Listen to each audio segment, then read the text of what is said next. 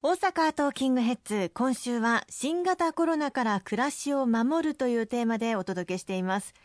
石川さん休校措置が取られていた学生さんや児童の皆さんも続々と通常授業へと移っていますよね。まあ、もちろん新型コロナウイルスがいなくなったわけではありませんので感染対策をした上での登校再開ということですね。そうですね。あの徐々に徐々にではありますけれども、まあ、学校生活もあの再開されてきました。あのこの間お子さんたちをご家庭で支え、またオンライン等での授業が行えるところも行えないところも様々ありましたけれどもいろんな形で地域の方々のご協力をいただきながら子どもたちを守りそして支えてくださったことに感謝を申し上げたいと思います。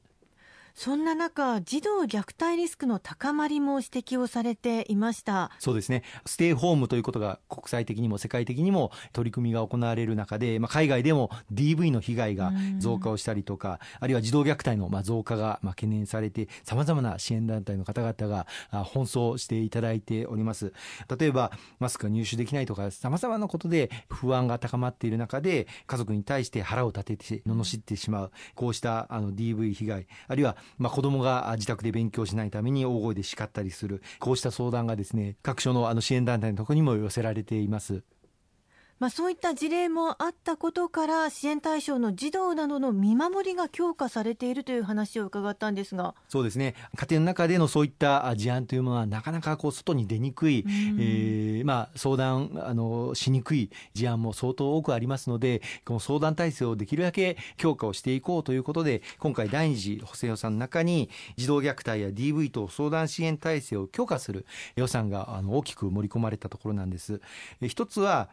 児童相談所とか、あるいは婦人相談所、こうした DV 被害等に対する相談支援を行う民間団体、児童養護施設等対象者の相談支援を行う民間団体等に対して、まあ、相談体制を強化していただく。例えばあのテレビ電話を活用するとかオンライン会議で関係機関と連携していただく、こうしたタブレット端末を購入していただいたりとか、まあ、24時間365日 SNS を活用した相談窓口を開設をしていただく費用ですとか。あるいは感染予防のためのマスク消毒液。こうしたものを購入していただく。そのために1箇所あたりこういった支援機関1箇所あたり100万円を支援をするという事業が今回盛り込まれております。それ以外ににも、まあ、学校の休業が続いている中で、まあ、子どもたちに対する見守りの機会が、まあ、減少していることから、まあ、児童虐待リスクが高まっていると。特に要支援児童このこうしたことに対して、まあ、懸念が示されているような要保護児童に対しては各地域で要保護児童対策の地域協議会というものがあるんですけれども、はい、こうした地域協議会が中核となって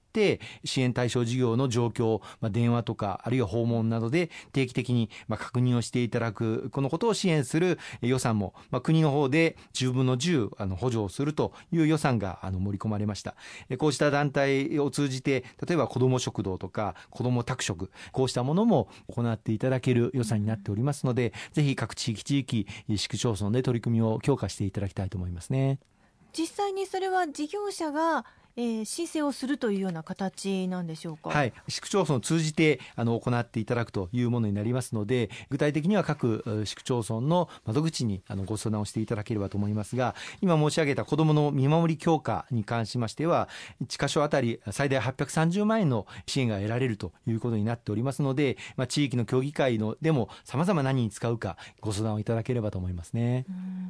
やはり休業要請であったり休校要請による環境の変化というのは大人だけではなくて子どもたちに対しても非常に大きな影響があると考えざる得ないですよね。そうですね。あの様々なケースがあの想定されますけれども、え特にあの子どもに対する児童虐待もあってはならないものなんですが、うん、ケースバイケースです。置かれている状況もそれぞれになります。きめ細やかな支援が必要になりますし、特に家庭の中の状況になると見えにくい、うん、まあ、なかなか外に出てこないという状況がですね、外に出てこないということもありますので、地域ぐるみで何か気づきの点があれば、よくよく支援をしていただくということ、また何か気になることがあれば、いち早くという189番という相談ダイヤルもありますので、こうしたこともご活用いただいて、あるいは地域の児童相談所とも連携を取っていただくということも、あの必要になろうかというふうに思います。関係機関がしっかり連携をしていくこと、また学校への登校も今回始まることになりますので、はい、学校でも子どもたち一人一人の様子をよくよく注意して見てあげて、